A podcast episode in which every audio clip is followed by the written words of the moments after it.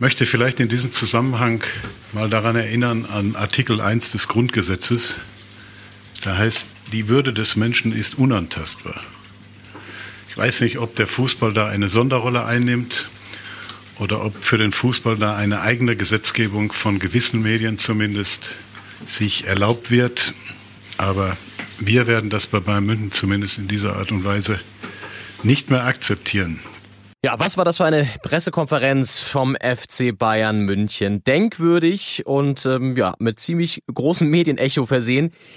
Die Grundbotschaft, wir sind uns klar, dass wir schlecht spielen, aber bitte berichtet auch nicht noch so schlecht über uns. Und die vereinseigenen PR-Kanäle sollen in Zukunft noch weiter gestärkt werden. Die klassische Pressearbeit mit Zeitungen und TV-Sendern äh, werden kritisch hinterfragt. Ist das die Zukunft im Fußballbusiness und wie ist dieser Schritt zu bewerten? Doppelspitze. Kontrovers, ehrlich, philosophisch. Doppelspitze der Fußball-Podcast. Leon Ginzel und Kevin Schulte melden sich mit einer neuen Ausgabe am Mikrofon zurück.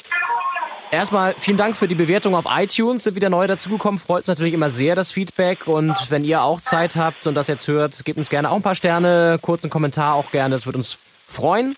Und äh, natürlich auch, wenn ihr uns einfach abonniert bei iTunes oder auf Spotify. Kevin, ich muss natürlich jetzt erstmal Artikel 1 des Grundgesetzes nochmal kurz zitieren. Ja, das ist, der wurde ja auch umgeschrieben nach dieser, nach dieser denkwürdigen PK. Die Würde des FC Bayern ist unantastbar. Ja, damit das mal klar ist.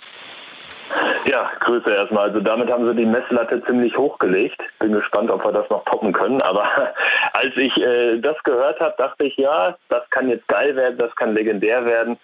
Und ähm, ja, da hat Kalle Rummenigge ja auch im Prinzip nicht zu viel, zu viel versprochen. Nö, da ging einiges ab. Ich erinnere mich noch an deine WhatsApp, die du mir geschickt hast, Leon. Du musst unbedingt dir die Bayern PK angucken, das ging gerade gar nicht klar. Und dann war eigentlich für uns auch logisch, wir müssen was drüber machen.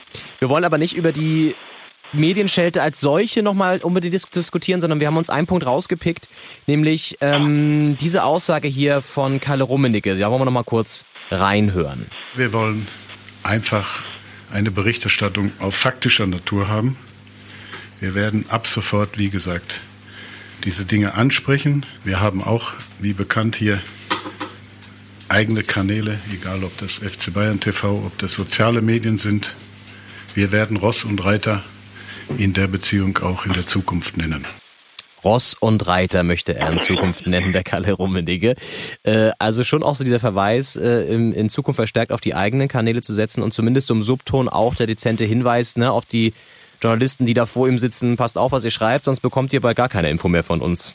Das schon, ja, das schon war ja auch, dass, dass namentlich äh, Leute denunziert wurden quasi. Ja ähm, das Trio Infernale der, Un der Ahnungslosen oder so von NTV, äh, dann äh, Kollegen der Sportbild wurden namentlich angegriffen.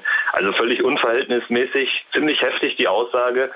Ähm, grundsätzlich mehr auf eigene Kanäle zu, zu setzen ist, äh, ja, oder geht ja mit dem Trend, wenn man sich jetzt auch die anderen Vereine jetzt, wenn wir jetzt bei der Bundesliga bleiben, anschaut, hat natürlich jeder Club seinen eigenen äh, TV-Kanal beziehungsweise YouTube-Channel. Bei Bayern ist es ja sogar ein richtiger 24-7-Kanal ähm, oder ist halt bei Twitter, Facebook, Instagram präsent. Also kann da genau die Sicht seine Sicht der Dinge ungefiltert, ohne zwischengeschalteten äh, kritischen Journalisten an Mann bringen. Und ähm, ja, das hat natürlich den ganzen Sportjournalismus, die Zusammenarbeit von Medien und äh, ähm, ähm, Verein natürlich auch verändert. Ja, absolut. Das ist echt, ich fand es auch erstaunlich, wenn man das sich mal so vergegenwärtigt, wie das zugenommen hat in den letzten Jahren. Ne? Wenn man so früher ähm, die Medienarbeit vergleicht oder auch wie da einfach auch Interviews ähm, gehandhabt wurden oder so. Ne? Das hat sich schon echt stark verändert. Aber das dann bei, bei Hertha sozusagen, auf diesem Hertha TV immer so mir gedacht. Ich meine, das ist natürlich immer ein cooler Blick hinter die Kulissen, auch für die Fans, ne? Darf man ja auch nicht vergessen. Wenn die da irgendwie beim Training sind und das, das filmen und dann die, die Spieler da irgendwie vors Mikro holen.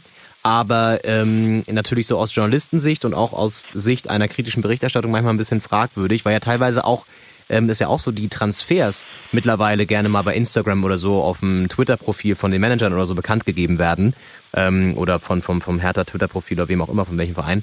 Das finde ich schon irgendwie krass, wie das so genutzt wird, ehrlich gesagt. Das ist schon, ich meine, klar, ist, ist eine Zeit, äh, die moderne Zeit sozusagen ähm, fordert das natürlich auch, aber es ist schon ja eine, eine Dynamik auf jeden Fall, ne?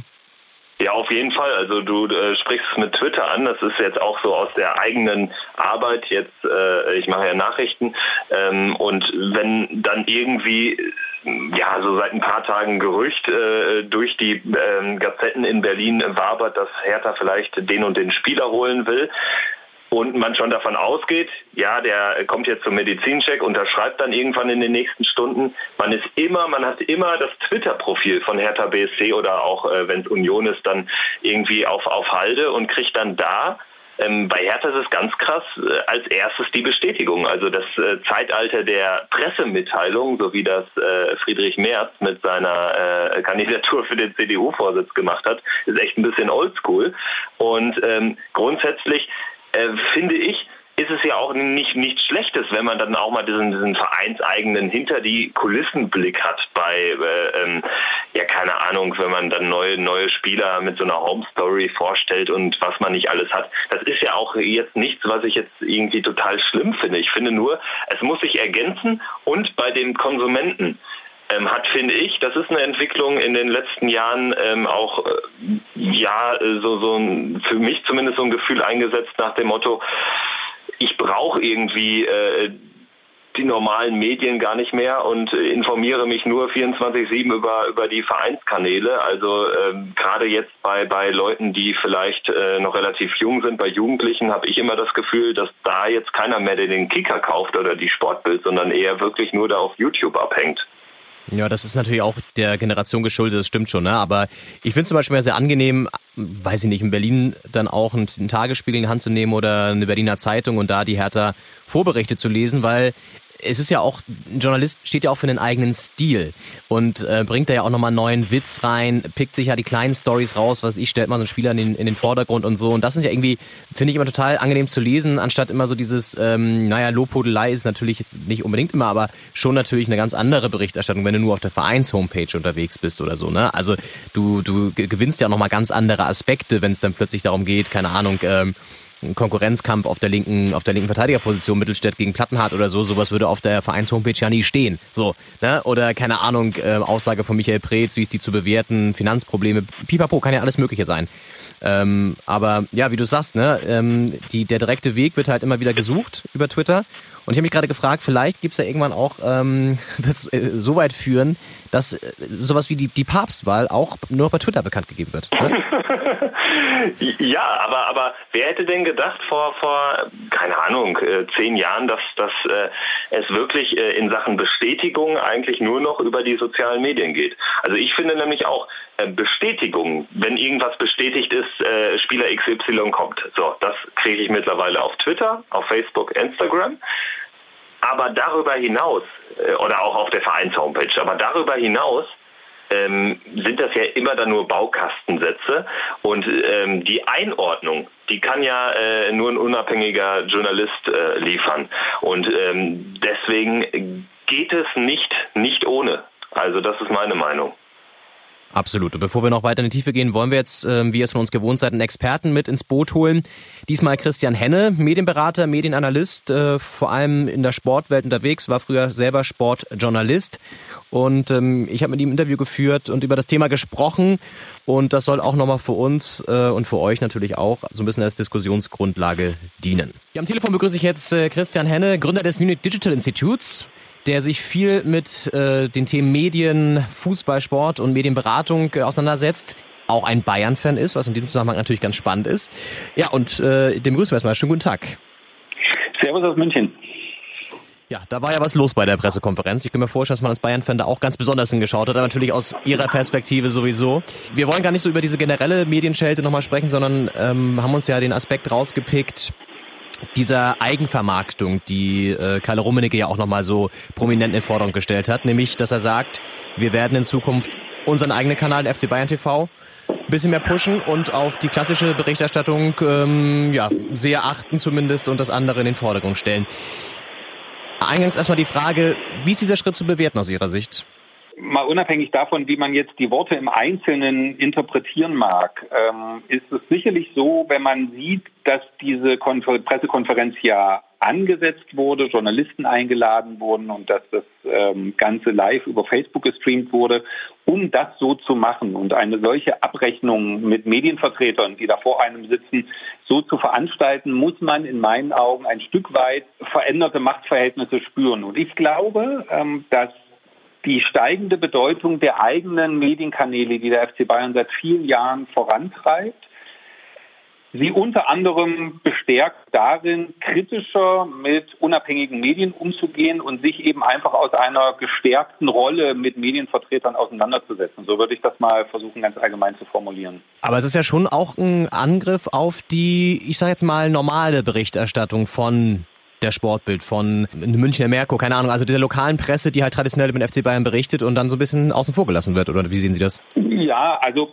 wenn ich das richtig verstanden habe und ich habe mir diese gesamte PK nochmal komplett angeschaut, ähm, Minute für Minute, ähm, dann sagen die Bayern ja jetzt nicht unbedingt, wir, wir reden jetzt nicht mehr mit euch oder wir wollen keine Berichterstattung mehr, mehr bei euch haben. Ich glaube, das ist einem Karl-Heinz Rummenigge und auch einem Uli Hoeneß vollkommen bewusst, dass zumindest hier im Heimatmarkt, wenn man das jetzt mal wirtschaftlich ausdrückt, äh, auch große Medien wie, wie jetzt äh, die zum Springer Verlag gehören oder auch TV, auch Grund, aufgrund teilweise von, von rechtlichen Verbindlichkeiten, dass man ohne die nicht auskommt. Nur es wirkt eben so, als ob die Bayern ähm, versuchen wollen, sozusagen die Art der Berichterstattung, in der Art der Kritik bei den Inhalten etwas stärker zu kontrollieren. Und mein Eindruck ist, dass sie das Gefühl für sich haben, dass sie das können, weil nur so kannst du dir erklären, dass sie da vorne auf dem Podium sitzen und mit dem Finger auf die Journalisten teilweise zeigen und sagen, das werden wir uns nicht mehr bieten lassen und wir werden hier Ross und Reiter nennen und wie könnt ihr nur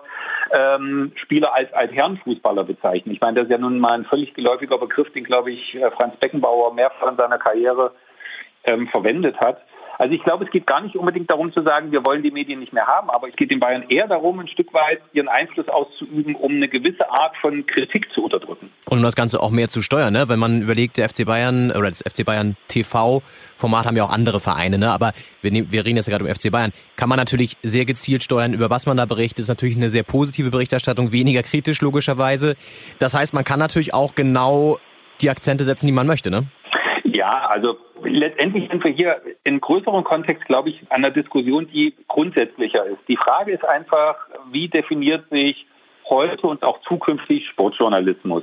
Es ist ja so im Vergleich zum, zum normalen Journalismus, ich habe das ja alles mal studiert und auch im Sportjournalismus gearbeitet, ähm, da gibt es im Sportjournalismus immer eine besondere Nähe und das sicherlich gerade im Profifußball. Und das ist sowohl von den Journalisten als auch von den Vereinen ähm, so gewollt. Also Bayern München hat sicherlich ein großes Interesse, sehr eng mit Medienvertretern zusammenzuarbeiten, weil letztendlich diese Medien in der großen Reichweite, die sie haben, die Marke FC Bayern und die Bedeutung und die Prominenz erstmal steigern. Also vor Jahren hätte man ja gesagt, ohne äh, die Bildzeitung und entsprechende TV-Formate äh, kriegst du halt so eine Marke auch nicht zu so einer Bedeutung hochgejazzt, um das mal so zu sagen. Die brauchst du eben ein Stück weit.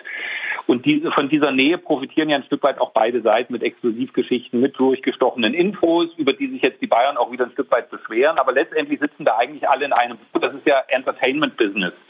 Nur der Sportjournalismus muss sich halt die Frage stellen, wenn die, wenn ein Club wie Bayern München über ein eigenes ähm, Medienökosystem in der Lage ist, seine Fans direkt zu erreichen und das vor allem über die Ländergrenzen. Ich meine, wir reden hier bei, bei Facebook von äh, 40 Millionen ähm, Followern oder, oder Leuten, die halt in Bayern folgen, über 50 Millionen im Social Web, international, Südamerika, Asien, Europa da kann halt kein Medienhaus in Deutschland mehr mitgehen. Und die Grundfrage ist, wenn jetzt alle eigentlich nur noch Unterhaltung machen wollen, da muss, ich, muss man sich wirklich die Frage stellen, brauchen das die Bayern noch oder können die das nicht direkt? Weil das fackeln sie im Zweifel über ihr FC Bayern TV und so weiter ab.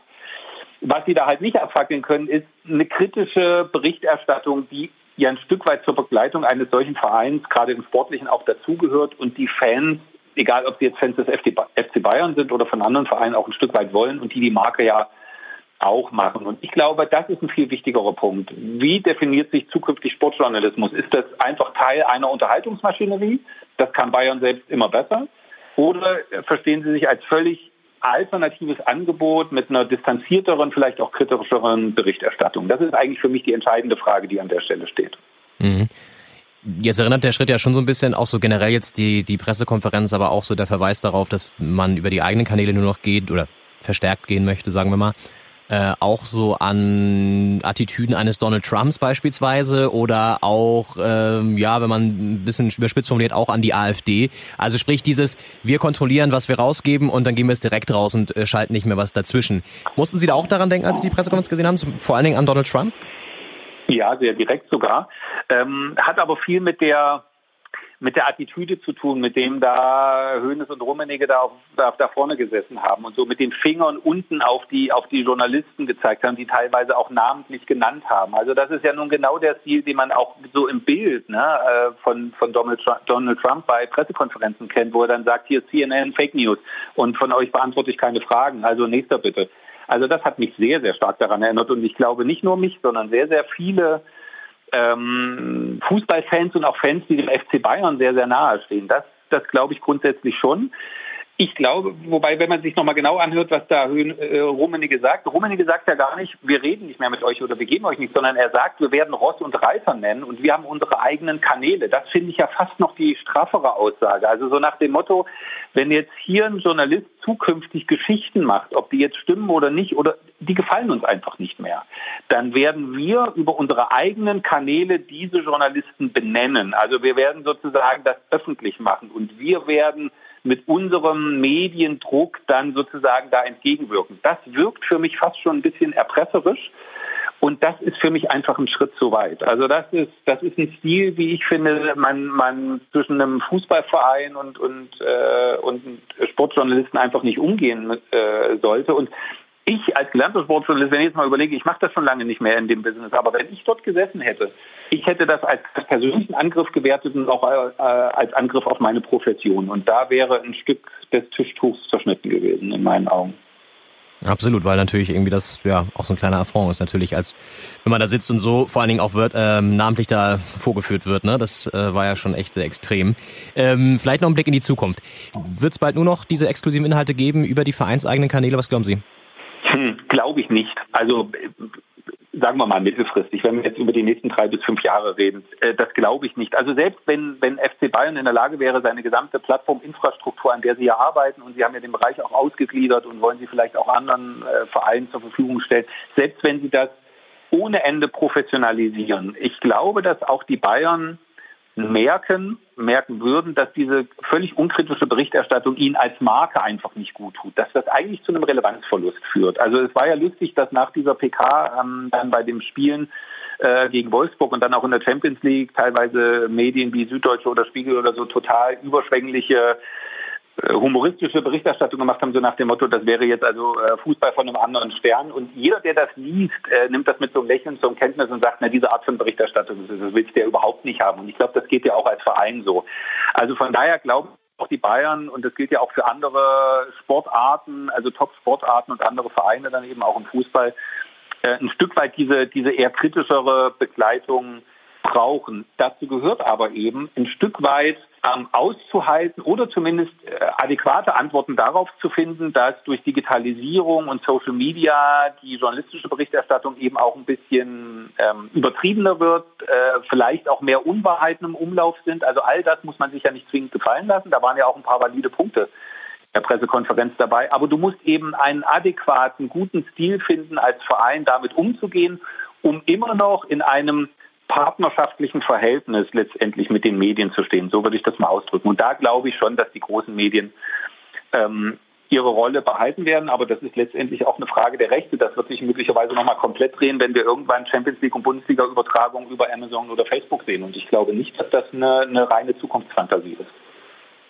Auch das werden wir zu gegebener Zeit diskutieren. Vielen Dank, äh, Christian Henne, Medienexperte, Medienanalyst kann man ja fast sagen, ähm, Sportjournalist. Vielen, vielen Dank für die Einschätzung, ja? Dankeschön. Servus aus München. Ja, das werden wir wahrscheinlich auch noch erleben, dass, keine Ahnung, Hertha gegen Gladbach, Kevin, wir beide zusammen ähm, dann Facebook Livestream uns anschauen müssen. Das ja, in, in, in äh, einigen asiatischen Ländern, ich glaube Südamerika, ähm, hat ja, glaube ich, Facebook schon Rechte für Champions League Partien oder Premier League Partien ähm, aktuell gewinnen können. Und ich äh, nehme auch an, dass das eine Entwicklung ist, via Facebook Live und so, dass äh, früher oder später kommen wird. Das ist ein mhm. guter Aspekt. kann man immer schön so ein, so ein, so ein, Kotz-Smiley reinmachen, wenn der Videobeweis wieder kommt oder so in den. Ja, okay, also ich glaube, da, da äh, kriegt die Funktion Kommentare ausschalten eine ganz hohe Bedeutung. Ja, ganz neue Dimension. Dann lass uns mal so ein bisschen reingehen, was der äh, Christian Henne gesagt hat. Das war ja durchaus spannend, ähm, hat er einen ganz coolen Blick darauf eigentlich und man merkt ja, dass er auch sich damit auseinandergesetzt hat und das so ein bisschen analysiert hat. Ähm, eingangs meinte er ja, das fand ich auch interessant, diese ganze äh, Inszenierung hat er ja so erlebt, dass das auch nicht von ohne von, von, von ohnehin kommt, sondern dass da ja auch irgendwie, er hat es genannt, veränderte Machtverhältnisse zu spüren waren oder zumindest, dass die Bayern-Bosse ähm, sich so weit sicher gefühlt haben, dass sie jetzt so einen Auftritt wagen können. Ne? Ähm, auch diese Abrechnung tatsächlich machen. Und das fand ich auch spannend, weil wie willst also das ist ja auch nicht normal. Du musst ja auch irgendwie so viel Selbstvertrauen haben, dass du sagst, wir können uns das jetzt erlauben, uns das mit den Medien erstmal zumindest zu verscherzen, indem wir sie richtig runterbügeln. Ne? Und da musst du ja auch irgendwie schon einen Sicherheitsdenken äh, ähm, haben, über deine eigenen Kanäle vielleicht abgesichert zu sein. Oder wie, wie, wie siehst du das? Ja, also äh, eingangs muss ich ganz klar sagen, die Bayern machen ja so eine PK nicht aus Lust und Laune, sondern das ist ja schon äh, Teil einer Strategie. Dass das Ding dann ein bisschen ausgeartet ist und unverhältnismäßig dann zum Beispiel äh, Juan Bernat da in die äh, äh Pfanne gehauen wurde, das sind Aspekte, ja, die sind dann vielleicht äh, einem Uli Hoeneß auch geschuldet, der natürlich mit hochrotem Kopf äh, so eine PK abhält. Ähm, grundsätzlich glaube ich aber auch, dass es da ja, also äh, ähm, Christian Henne hat den Begriff der Beeinflussung, der Erpressung gebracht. Und ich glaube, das ist äh, vielleicht wirklich diese, diese Machtposition, die die Bayern ausspielen wollten, um äh, beim Journalisten oder bei den Medien dafür zu sorgen, bei bestimmten, ähm, dass in Zukunft vielleicht im Unterbewusstsein sich dieser Journalist denkt, hier, ähm, die haben ja jetzt äh, uns äh, gesagt, wir schauen euch auf die Finger und äh, dann bringt man vielleicht eine Sache erst, wenn man sich äh, doppelt und dreifach sicher ist und nicht, ähm, wenn man noch in so einem ähm, Zustand ist, wo, wo man ja wieder Verbaltiraden von Rummenigge und Hönes aushalten muss und vielleicht dann in letzter Instanz, denn das ist das Einzige, womit die ja wirklich dann ähm, drohen könnten, ähm, dass man sie im Prinzip ausschließt von, von äh, Statements, gewisse, gewisse Medien. Ähm, ich habe jetzt auch nochmal nachgeforscht, die Deutsche Presseagentur hat äh, äh, seit längerer Zeit schon gar keinen Fotografen mehr bei Bayern äh, Pressekonferenzen. Das ist dann äh, für die Berichterstattung als solche ja nur fototechnisch relevant. Aber ähm, da werden dann ähm, die, die Fotos von Bildschirmen abfotografiert abfotografiert, weil die PKs werden ja gestreamt. Und ähm, das sind natürlich Machtinstrumente, die die Bayern dann auch ausüben können. Ich glaube allerdings, und um da jetzt auch äh, von dir eine Meinung äh, holen zu wollen, ich glaube allerdings nicht, dass das Erfolg hat. Denn ich als Journalist würde mir denken, äh, wenn ich da jetzt Bayern-Reporter bin, jetzt erst recht, jetzt erst recht ähm, den Finger in die Wunde legen etc. pp. Wie siehst du das?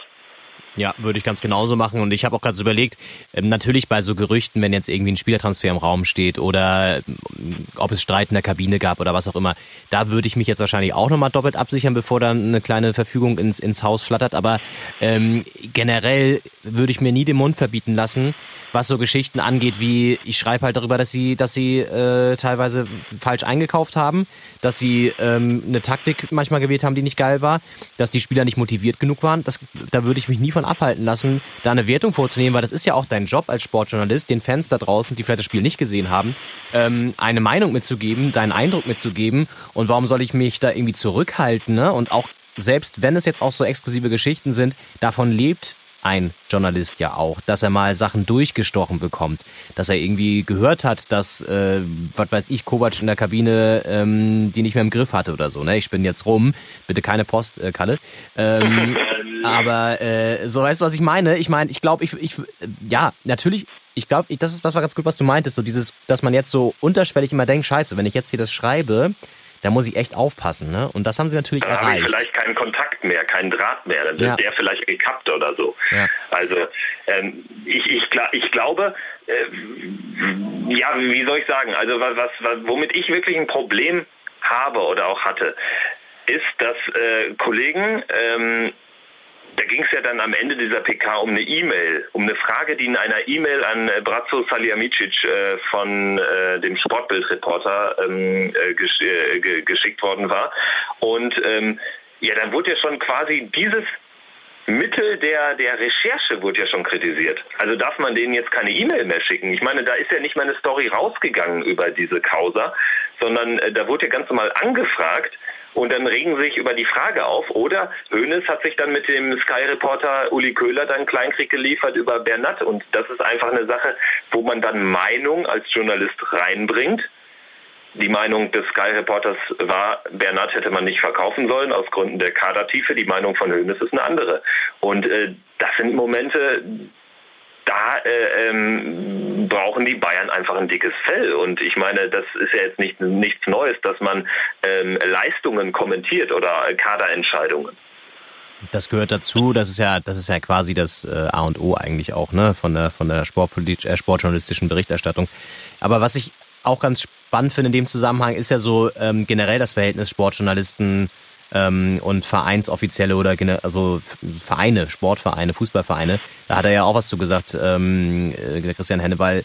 Äh, das war, ist ja schon immer ein sehr dichtes Verhältnis. Wir kennen es so ein bisschen aus der ähm, Hauptstadt von Hertha, wo du auch auf so einer Pressekonferenz sitzt und das haben wir ja auch schon mal besprochen, so jetzt ähm, nicht hier im Podcast, sondern mal, mal privat.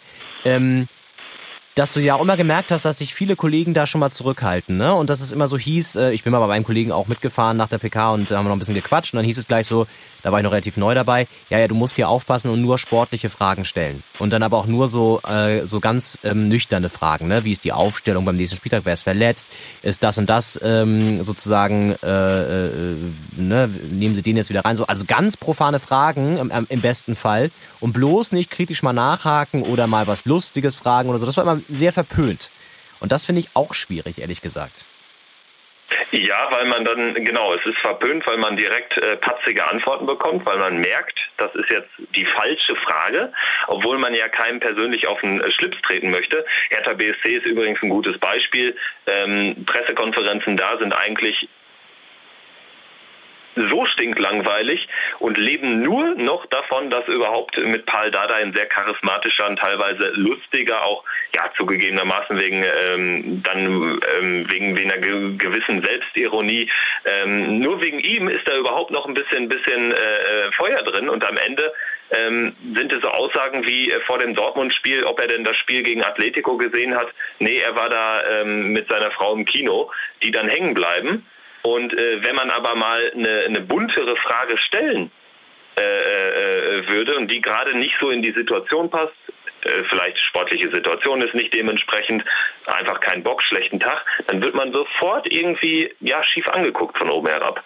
Und ähm, ich meine, wir kennen es ja auch beide, wenn wir dann bei, bei Pressekonferenzen waren, dann ähm, hatte man ja auch gewisse Restriktionen zu spüren. Also ähm, du kannst vielleicht mal berichten, äh, wie die Situation dort mit Medienpartnern äh, äh, vonstatten ging und wer da dann ähm, ja wann das Interview bekommen hat und in welcher in welcher Qualität und in welcher Dimension vor allen Dingen. Ja, das ist nämlich auch ein spannender Aspekt. Es geht nicht nur darum, dass die eigene Vereinskanäle gestärkt werden, sondern es gibt ja auch immer meistens bei den Vereinen äh, eine, so eine Art Medienpartnerschaft. Und bei Hertha ist das in dem Fall 94.3 RS2, die sind ja auch total im Stadion präsent.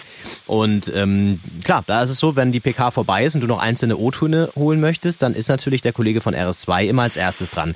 Und wenn du Pech hast und da sich noch ein Sky-Team dazwischen schiebt und Sport 1 und du dann irgendwie erst als Vierter oder Fünfter kommst und äh, dann der Trainer zum, zum Training zurück muss oder Preetz sowieso keinen Bock hat, dann hast du halt schlechte Karten, kriegst keine O-Töne mehr. Ne? Das war jetzt nicht immer so. Man hatte meistens, hat man noch äh, was bekommen, aber es ist ja auch immer eine Frage davon, wie viel Zeit wird dir eingewährt. Und dann gab es meistens auch so die Restriktion, drei Fragen. So, und äh, wenn du dann schon da sitzt und irgendwie diesen, diese drei Fragen im Nacken hast und gar nicht locker ein Gespräch aufbauen kannst, dann wird es ja auch ein ganz anderes Interview. Also das ist auch, finde ich, auch eine Dimension, die klar, natürlich wahrscheinlich irgendwie wirtschaftlich sich auch rechnet und vom, vom, vom, äh, für beide Seiten natürlich in dem Fall, für RS2 und Hertha aber die natürlich andere Medien auch so ein bisschen schneidet einfach, ne? Wo du das mit den drei Fragen ansprichst, das ist auch so ein Aspekt, wo ich nochmal auf Dadai zurückkomme. Also in fünf von oder in vier von fünf Fällen, sage ich jetzt mal, erfahrungsgemäß in, in, in meiner Zeit als, als Reporter dann einmal die Woche bei den PKs, ähm, hatte ich von Paul Dardai nie äh, signalisiert bekommen, boah, ihm ist das jetzt total unangenehm, da nochmal für so ein Einzelinterview mit mir äh, ähm, in so ein Nebenzimmer zu gehen, wo dann die Pressesprecherin daneben saß. Es kam immer von der Pressesprecherin drei Fragen und äh, sobald man dann die vierte gefragt hat, hat die schon in den Ton reingeblabbert so ungefähr und hat sich äh, ähm, am Ende sehr ja aufgeregt gezeigt. Und äh, da muss man dann auch ehrlich sagen, ja, warum macht ihr es denn dann euch so schwer, wenn selbst der Trainer jetzt, äh, äh, wenn es ihm quasi egal ist, ob drei, vier oder fünf Fragen gestellt äh, werden und wenn es passt, dann äh, äh, fragt man ein anderes Mal auch nur zwei Fragen. So eine Situation gab es auch mal, wo ich dann eigentlich, da war irgendwie die Situation war völlig klar. Äh, Dada hat in einem Ton schon irgendwie drei andere Fragen, die ich noch hätte fragen wollen, beantwortet aber man weiß, man hat diese drei Fragen und die reizt man dann natürlich aus. Also ich finde so eine so solche äh, Dogmas finde ich immer schwierig. Ja, auf jeden Fall. Ich meine, es kommt immer ganz stark darauf an, wer da natürlich Pressesprecher ist und so, ne? Gab es auch mal eine Phase bei Hertha, da war das generell, was das angeht, schwierig. Jetzt hat sich das auch wieder ein bisschen gebessert. Aber ja, auf jeden Fall. Ähm, vielleicht nochmal zurückzukommen zum, zum FC Bayern. Äh, was ja auch ähm, Christian Henne sagt, so diese kritische Berichterstattung, die einfach dazugehört. Also sprich, dass man dass man gar nicht ohne kann. Das ist ja auch so, ne? Wenn du so überlegst, äh, wovon lebt ein FC Bayern München? Natürlich auch vom Hass, in Anführungszeichen, äh, seiner Gegner. Ja, weil sonst kannst du diese, diese, diese, diese Marke ja auch gar nicht aufbauen. Ne? Ähm, ist jetzt vielleicht bei Dortmund auch nochmal einen Ticken anders, habe ich auch so überlegt, ist bei Dortmund auch so, naja, die, die schwimmen noch so ein bisschen auf so einer Sympathiewelle, nicht bei allen, aber Bayern ist ja schon so das Hassobjekt vieler Fans. Und das brauchst du ja auch, um weiterhin so einen, so einen, so einen Status zu, zu haben. Ich meine, auch dieser Auftritt ist jetzt, der sorgt ja wieder dafür, dass wir darüber reden, dass sie in den Medien stehen, dass man äh, ein gewisses Klischee von ihnen hat, ne, ein Bild. Und das ist ja auch ja, nicht gerade unwertvoll, sage ich jetzt mal, für, für, für das Erscheinungsbild natürlich äh, eines solchen Vereins, ne? vor allem für die Präsenz. Ja, ich glaube, das Schlimmste ist einfach, wenn man als Verein quasi als egal wahrgenommen wird. Also es gibt ja äh, Vereine wie eben Bayern und Dortmund, die sind sicherlich die Speerspitze des Ganzen. Da hat jeder eine Meinung zu. Oder auch Schalke. Aber es gibt eben auch kleinere Vereine äh, in, der, in der Bundesliga. Zum Beispiel Hertha ist auch ein gutes Beispiel. Die wollen ja dem, glaube ich, so ein bisschen entgegentreten durch ihre, durch ihre Marketingkampagne. Das ist ein anderes Thema. Aber ähm, wie du schon richtig sagst oder wie auch Christian Henne angesprochen hat, ich finde, es ist tatsächlich ein wichtiger Aspekt. Ähm, Bayern muss sich auch klar machen, Gäbe es diese, diese Polarisierung nicht, die dadurch bedingt ist, dass auch kritisch Sachen hinterfragt werden, dann ähm, leidet darunter auch die Marke des äh, FC Bayern äh, als sehr streitbarer Club. Total, total. Und du eben, also überleg mal zum Beispiel, was jetzt kritisch über den FC Augsburg berichtet wird oder so, ne? Nur mal als Beispiel. Also ähm, du hast halt dann irgendwie, ja, du, schwimmst dann so mit, aber so richtig geil ist es halt nicht. Und ähm, wir wollen die vielleicht auch gar nicht, ne? Aber ähm, ist ja vielleicht durchaus ja auch nicht, nicht verkehrt, mal überregional präsent zu sein. Ähm, genau, also das würde ich schon auch sagen, dass das natürlich dafür sorgt, dass du so eine Marke überhaupt da platzieren kannst, wo du sie platzieren ähm, möchtest. Und das wird ja auch noch in den nächsten Jahren ganz anders laufen. Also wenn wir mal so über globale Vermarktung oder so nochmal ganz kurz das mal so anteasern, ähm, das ist ja alles auch eine Strategie, ne? Also dieses 24-7-Fernsehen, dann irgendwie überall in die ähm, Social-Media-Kanäle weltweit präsent sein. Dann wird es wahrscheinlich irgendwann auch wieder, also gibt es ja jetzt schon diese ganzen Reisen der Vereine, ne? Nicht bei allen, aber Bayern ist ja auch ständig unterwegs. Ähm, da geht es ja auch nur darum, seine eigene, ja, die Marke FC Bayern zu stärken und irgendwo Fanshops aufzumachen und sonst wo, weißt du?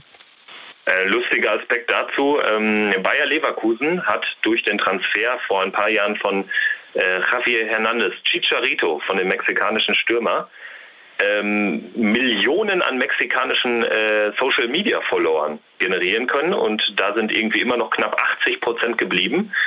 Und ähm, das ist einfach auch ein Riesengewinn als Marke. Gerade äh, wenn, wenn du äh, neue Märkte erschließen kannst, äh, es geht dem Bayern mit James Rodriguez ja nicht anders. Also äh, klar ist Bayern gegenüber Bayer schon eine ganz andere Marke auf, äh, in der Fußballwelt, aber äh, das ist auch ein Aspekt. Man, man äh, holt einen guten Spieler und ähm, kann damit dann auch natürlich seine Follower mit äh, zum, zum FC Bayern ziehen und generiert damit ganz neue Optionen äh, in der Fußballwelt. Und damit auch wieder Geld, wo wir dann immer beim, beim wichtigsten am Ende sind, dem monetären Aspekt. Ja, leider ist das ja so. Ähm, ja, das ist halt eine Währung auch mittlerweile, ne? Wie viele Follower habe ich bei Facebook und bei Twitter? Mhm. Ist halt eine, eine internationale Währung. Ja, ähm, und was ich auch noch ganz spannend fand, das hatten wir auch, glaube ich, relativ schnell danach äh, bei WhatsApp uns geschrieben, ähm, diese Parallelen zum Beispiel zu einem Donald Trump oder so, weißt du, dieses, dieses so auf Leute zeigen, ganz gezielt auch benennen in dem Fall jetzt in der PK, was die für einen für für für einen Stuss, nenne ich es jetzt mal vorsichtig, schreiben. Das war schon, das fand ich echt krass. Also diese, diese, diese Abschottungsmentalität halt so ein bisschen, ne? Wir, wir, wir bauen die Wagenburg auf und lassen jetzt hier keinen mehr ran, weil das ist eh alles Fake News, was ihr schreibt. Das erinnert schon echt stark an so Populisten wie Trump oder halt auch die AfD. Definitiv. Also das hat ja Christian Henner auch angesprochen. Ähm, den, den, diesen körpersprachlichen Aspekt, äh, den, den hatten, hatte ich jetzt so, so beim ersten Gucken gar nicht so, so ähm, wahrgenommen. Habe mir, äh, nachdem du das Interview mit dem äh, Herrn Henne geführt hast, das auch nochmal zu Gemüte geführt. Und das fällt gerade auch bei einem Uli Hoeneß wirklich echt auf. Also das ist ähm, was, wo man natürlich auch Signale mit aussendet.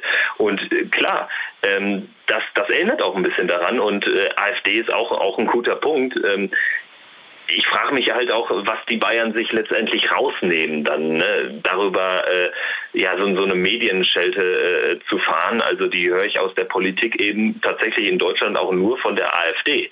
Ähm, also die SPD, die seit äh, Monaten schlechte ähm, Ergebnisse einfährt, schlechte Umfragen hat ähm, und äh, ja zu einer zu einer normalen, zu einer kleinen Partei wird im Prinzip, äh, habe ich jetzt noch nicht so häufig mit Medienschelten um die Ecke äh, kommen hören.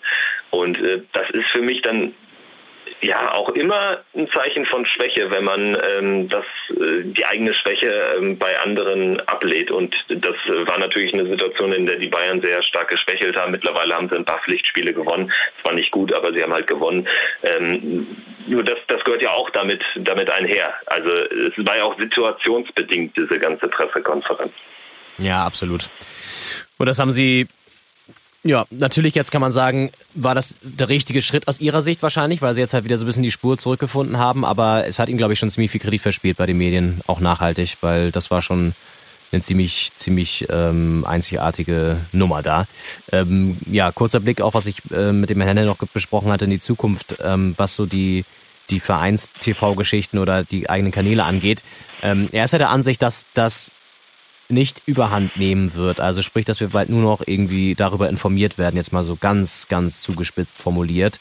Mm, ich glaube es wird auf jeden Fall noch stärker werden. Ich, das merkst du jetzt auch bei Social Media.